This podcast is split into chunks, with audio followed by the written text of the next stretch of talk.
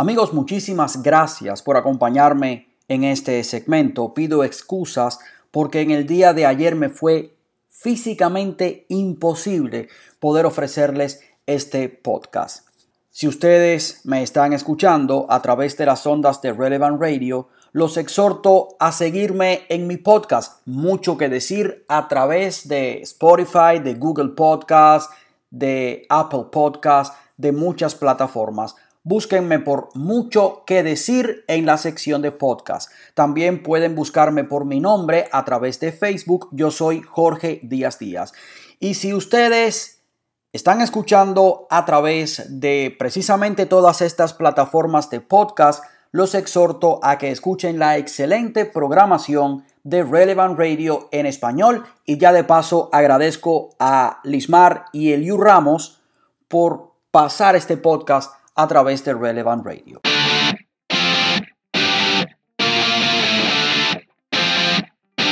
Nos vamos con las informaciones. Hunter Biden presionó al magnate petrolero chino Ye Yangmin, que ni usted lo conoce ni yo tampoco, pero que está desaparecido desde entonces y además estoy recalcando esto de magnate petrolero chino para que le transfiriera rápidamente 10 millones de dólares para ayudar a establecer y financiar su empresa fallida Sino Hawk Holdings en el año 2017 y esto según un correo electrónico obtenido por New York Post.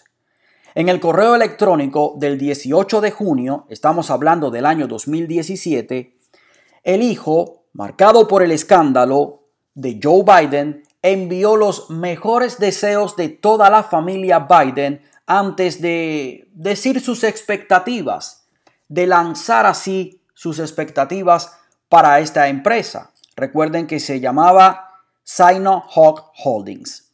Estos documentos, estos correos electrónicos, se encontraban entre los más de 900 publicados por el ex socio comercial de Hunter Biden, Tony Bobulinski, quien dio un paso adelante en octubre con acusaciones explosivas de que Joe Biden estaba íntimamente involucrado en los planes de su hijo para cobrar en el extranjero, para utilizar las influencias de la oficina de la vicepresidencia de los Estados Unidos. Esto es tráfico de influencia, como ustedes saben. Y Bobulinski se está desmarcando de Joe Biden porque él sabe que el problema de corrupción es tremendo. Pues en este correo electrónico de 2017, Biden presentó a Ye, al chino, a Bobulinski, de quien dijo que actuaría como director ejecutivo de esta Sino-Hawk Holdings y se mostró optimista sobre su capacidad para invertir los miles de millones de Ye en proyectos de infraestructura en países como Oman y también Rumanía. Estimado presidente Y, presidente de la compañía, está claro. Espero que mi carta lo encuentre bien. Lamento extrañarlo en su última visita a los Estados Unidos.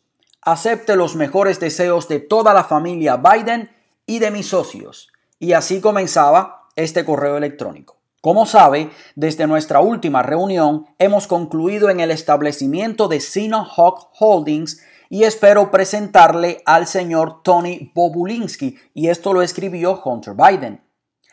Bobulinski actuará como director ejecutivo de Sinohawk o Sinohawk Holdings.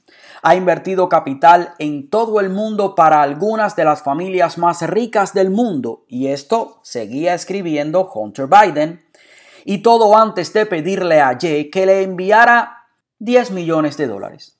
Así tan fácil le agradecería que lo envíe rápidamente para que podamos financiar y operar adecuadamente Sinohawk. Espero que esté satisfecho con las presentaciones realizadas en Oman y con el progreso realizado. Pero la empresa de Ye, llamada CEFC China Energy Company, las siglas CEFC son precisamente por China Energy Company Limited, nunca envió los fondos y aparentemente Sino-Hawk se disolvió alrededor de octubre de 2018, por eso se dice que fue un proyecto fallido de Hunter Biden, y esto según documentos publicados por el mismo Bobulinski. Ye, por su parte, desapareció después de ser detenido por las autoridades chinas a principios de 2018 y esta compañía de energía, que era la compañía energética privada más grande de China, aunque sabemos que para tener una compañía de esta magnitud en China hay que tener lazos con el gobierno, porque se trata de una dictadura comunista, pues esta compañía quebró ese año según los informes. Su empresa apuntó a tener contactos nacionales clave. Estamos hablando de la empresa china incluido el gobernador de New York, Andrew Cuomo, para proyectos, digamos que proyectos potenciales, que al parecer no se llevaron a cabo en todos los Estados Unidos y esto lo revelaron, lo dijeron los documentos de Bobulinski. La mayoría cree que los medios enterraron la historia de Hunter Biden. Bueno, yo creo que esto no hay que creerlo mucho. Me parece que no hay que ser un genio para darse cuenta de esto de que los medios enterraron esta historia de Hunter Biden para ayudar a la campaña de Joe Biden. De hecho, la semana pasada Hunter Biden confirmó que es objeto de una investigación fiscal federal que supuestamente involucra todos los negocios en Ucrania y en China. Por su parte, la prensa, y esto vergüenza para la prensa, no investigaron, se han negado a investigar este caso de Hunter Biden. Claro, porque sabemos que más que periodistas son activistas. ¿Podemos esperar que las autoridades federales investiguen todo esto? Hasta ahora lo han hecho lento, poco y mal. Así que no sabemos cuál es el desenlace de esta historia, pero hay que prestarle atención. Les tengo una interesante. El banco UBS de Suiza ha comparecido ante los tribunales varias veces por fraude fiscal en Europa y en los Estados Unidos. Estas demandas han revelado que los aliados del banco incluyen a importantes figuras políticas de los Estados Unidos. Stephanie Guibault organizó eventos para los clientes más ricos de UBS Bank o UBS Bank ella estaba en el centro de la estrategia de networking, o sea, de crear redes de la empresa, y es por eso que su nombre sale a colación. Empleada de este banco, o por lo menos ex empleada. En el año 2012 dejó el banco como denunciante. Su testimonio jugó un papel importantísimo el año pasado cuando Francia condenó a UBS, al banco, por organizar fraude fiscal para sus clientes y multó a la compañía con la cantidad histórica de 4.5, pero 4.5 mil millones de dólares. El propio ministro del Tesoro de Francia participó en el plan de fraude fiscal de UBS, así que imagínense ustedes el alcance de este banco. En el año 2014, Guibault pidió ser escuchada por el sistema de justicia estadounidense en referencia al juicio del señor Raúl Will. Will ocupó el tercer lugar en UBS en Suiza y fue director general de UBS Wealth Management, o sea, del manejo de la riqueza de UBS. Se sospechaba que había organizado la evasión fiscal de más de 20 mil ciudadanos estadounidenses por un monto que alcanzó los 20 mil millones de dólares y esto en el año 2008. Will era amigo del senador Robert Wolf, demócrata, expresidente y director ejecutivo de UBS Americas. Wolf, por cierto, es un amigo cercano de Barack Obama. Otro nombre famoso y aliado de UBS que puede sorprender es Clinton. Algunos pudiera sorprender, otros no. Yo no estoy sorprendido. Hillary Clinton fue secretaria de Estado, como ustedes saben, en el año 2009 y ayudó a UBS a resolver su caso de fraude fiscal con el IRS aquí en los Estados Unidos en ese año, en el 2009. El IRS pidió al banco suizo que revelara 52 mil nombres de posibles evasores de impuestos en los Estados Unidos, o sea, personas que no han declarado impuestos. Después del acuerdo, UBS proporcionó menos de 5.000 nombres. En el año 2015, el Wall Street Journal y el New York Post revelaron vínculos más profundos entre la Fundación Clinton y UBS. De hecho, el Wall Street Journal escribió que las donaciones hechas por UBS a la Fundación Clinton aumentaron significativamente después de que Hillary Clinton ayudara a resolver la demanda por evasión fiscal. Curioso, ¿verdad? UBS Wealth Management también pagó a Bill Clinton por conferencias, al esposo de Hillary Clinton. La cantidad ascendió a más de un millón y medio de dólares, lo que convirtió a Bill Clinton en la mayor fuente de ingresos por discursos desde que dejó la Casa Blanca. O sea que un millón más o menos por conferencias que pudo haber dicho para que le pagaran tanto.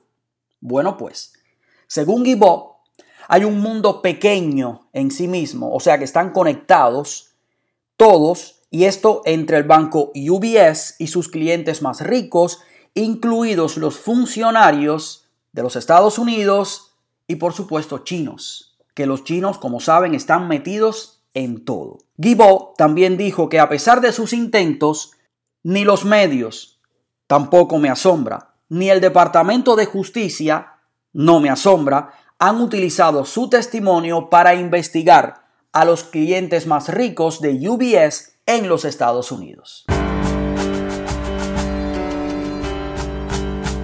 Nos vamos al tema de las elecciones. La abogada del presidente Donald Trump, Gina Ellis, dijo que el equipo legal del presidente continuará impugnando los resultados de las elecciones incluso después de que el Congreso cuente y valide el voto del colegio electoral, esto sería el próximo 6 de enero.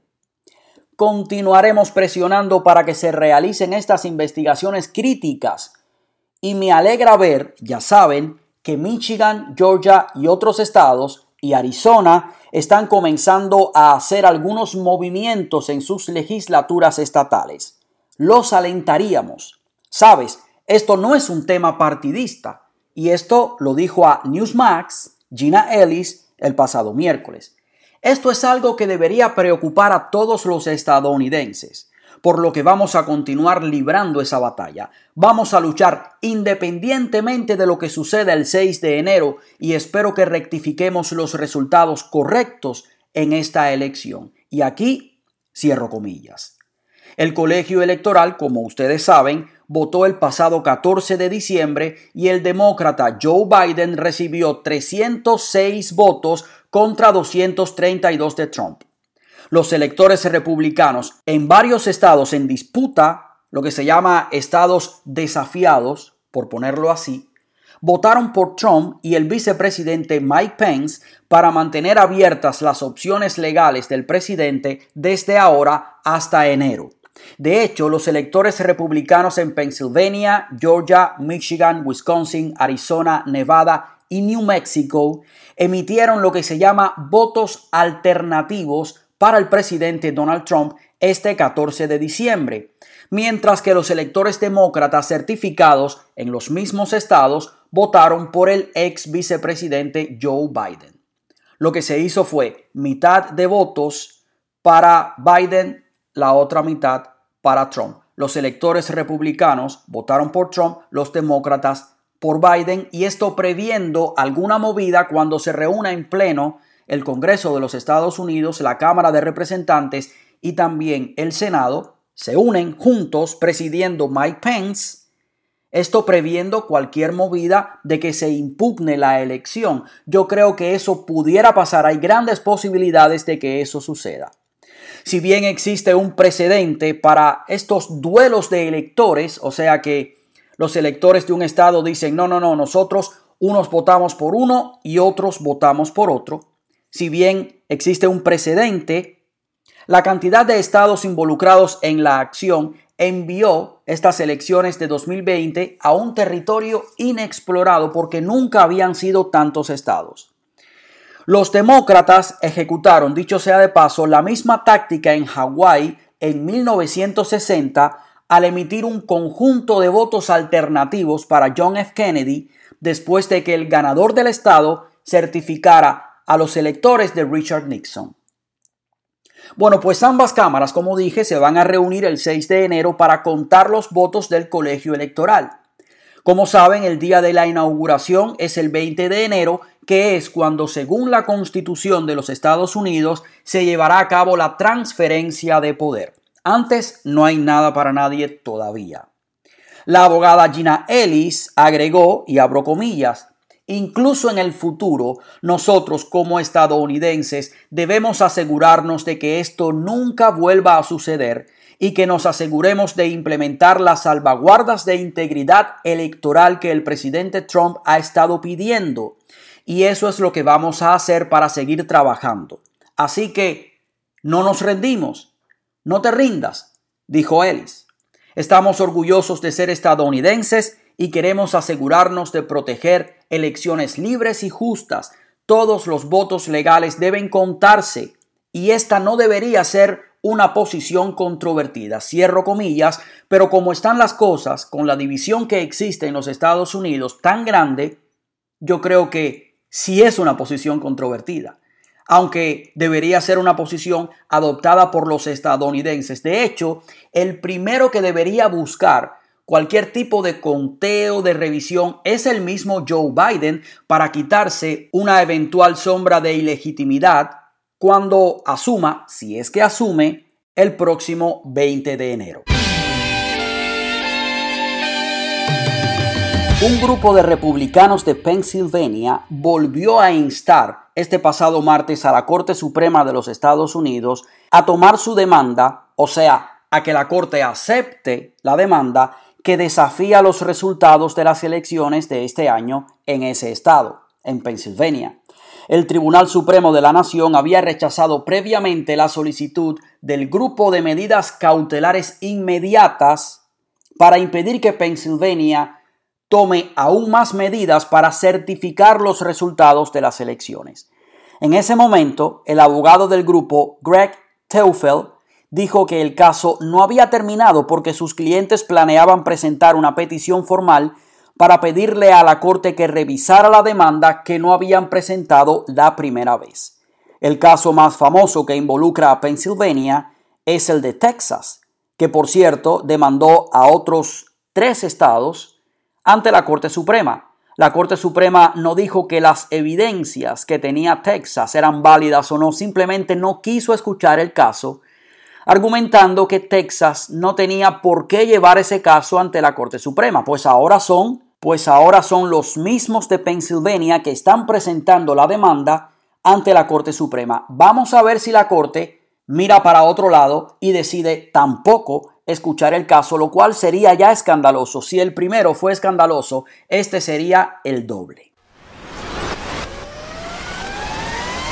Un informe sobre una evaluación de la comunidad de inteligencia de este año, centrada en la influencia de las elecciones extranjeras, o sea, en la influencia de potencias o países extranjeros en estas elecciones, se va a retrasar, según ha sabido Fox News. Y esto en medio de una disputa entre analistas de inteligencia sobre si China trató de influenciar en las elecciones. En la tarde de ayer, funcionarios de inteligencia de carrera notificaron al director nacional de inteligencia, John Radcliffe, que la comunidad de inteligencia no cumplirá con la fecha límite del 18 de diciembre establecida por orden ejecutiva y por el Congreso para presentar la evaluación clasificada sobre amenazas extranjeras a las elecciones estadounidenses de este año, del 2020. Y esto lo dijo Amanda Schock, asistente del director nacional de inteligencia, en un comunicado. El Comité de Inteligencia ha recibido informes relevantes desde la elección y varias agencias no han terminado de coordinarse sobre el tema y así continuó Shock. El director nacional de inteligencia se compromete a proporcionar este informe a nuestros clientes de manera expedita. Se esperaba que este informe se publicara, como les dije, este viernes, pero fuentes familiares a Fox dijeron que existe una disputa dentro de la comunidad de inteligencia sobre lo que debería incluirse en este informe. Yo creo que la verdad, toda la verdad y nada más que la verdad, ¿no es así? Los cristianos somos hijos de la verdad y la verdad nos va a hacer libres. Eso no me lo inventé yo, eso lo dijo el Señor Jesús. Pues las fuentes dijeron a Fox News que varios analistas de inteligencia de alto nivel son inflexibles en que China buscó influir en las elecciones presidenciales, mientras que otros están minimizando las actividades de China en torno a las elecciones. Algunos dicen que los esfuerzos de China fueron mínimos o solo planes que finalmente no se tomaron en cuenta, mientras que otros dicen que hay una amplia inteligencia sobre las intenciones y acciones de China. Repito, la verdad tiene que saberse y la verdad son hechos, la realidad no se puede alterar y este informe tiene que tratar acerca de la realidad. Se sabe que la influencia de los chinos entre los políticos de California, por ejemplo, la semana pasada salió un informe sobre eso, es tremenda. Así también como la influencia de los chinos en otros políticos estadounidenses, tanto republicanos como demócratas. Esta otra está muy buena. El fiscal general de Texas, Ken Paxton, junto con los fiscales generales de otros ocho estados, han presentado un caso antimonopolio contra Google, alegando que la empresa abusa de su poder de monopolio en asuntos digitales para dañar a consumidores y a competidores, o sea, a otras empresas. Presentada en la Corte Federal de Texas, la demanda de Paxton se ha sumado a los estados de Arkansas, Indiana, Idaho, Kentucky, Missouri, Mississippi, Dakota del Norte y Dakota del Sur, así como Utah. Abro comillas aquí, Google usó repetidamente su poder de monopolio para controlar los precios, participar en colusiones de mercado para manipular subastas y una tremenda violación de la justicia. Y esto lo dijo el fiscal general de Texas, Paxton, en un video a través de Twitter precisamente colega de Google. En este momento, cuando usted visita el sitio web de un medio de noticias que conoce y en el que confía, probablemente verá anuncios colocados allí por Google. Pero Google no le dice a usted, el público, que manipula la subasta de publicidad y que continuamente obtiene ganancias ilegales al quitar dinero de esas páginas web y ponerlo en sus propios bolsillos, cierro comilla las vuelvo a abrir. Este gigante Google está utilizando su poder para manipular el mercado, destruir la competencia y perjudicar al consumidor. Estas acciones, dice el fiscal Paxton, dañan a todas las personas en Estados Unidos y no es justo que Google pueda dañar las páginas web que usted visita y lee. Y no es justo que Google elimine efectivamente a su competencia y se corone a sí mismo como el jefe de la publicidad a través de la Internet, obviamente manipulando los precios.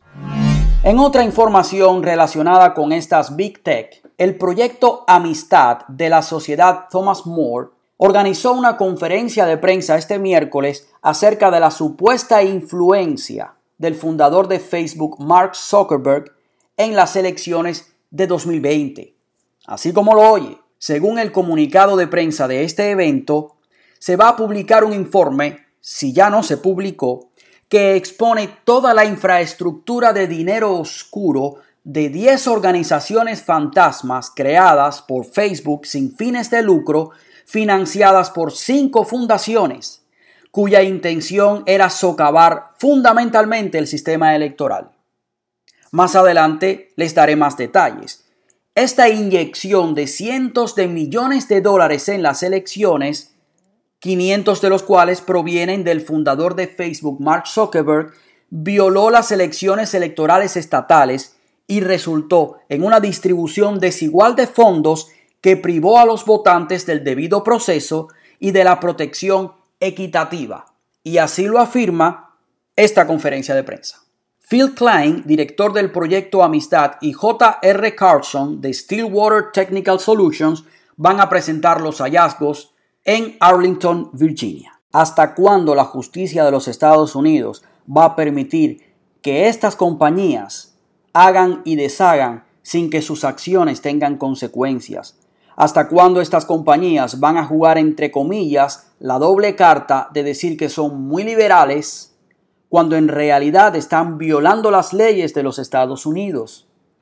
En el caso de Google, muy liberal, pero están aplicando un capitalismo injusto el capitalismo que hay que condenar, no el de la libre empresa, sino el monopolio de la manipulación. ¿Hasta cuándo Mark Zuckerberg de Facebook va a mostrarse manso en las audiencias del Congreso de los Estados Unidos, en el Senado, cuando en realidad por detrás hace y deshace, dona dinero ilegalmente, porque eso no se puede hacer así como así, y todo para seguir agendas, agendas políticas que les garanticen un eventual control, control absoluto de nuestras vidas y de la información.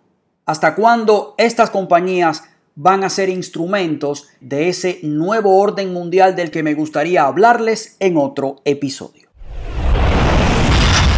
Como siempre digo, lo que se sobran son noticias, se han hecho análisis forenses, por ejemplo, de las máquinas de Dominion Voting y el resultado de estos análisis forenses es que estas máquinas han fallado en un 68% y que están concebidas para manipular el voto. Asimismo, el líder del Senado, Mitch McConnell, dijo que van a trabajar durante la Navidad en el estímulo, este estímulo por el coronavirus, y que no se van a ir hasta que no tengan el estímulo listo. Parece que las diferencias entre Pelosi y McConnell se han reconciliado y los proyectos más controversiales de este paquete de estímulo se han pospuesto para futuros debates. Como siempre digo, noticias se sobran, lo que no tengo es tiempo, yo soy Jorge Díaz Díaz.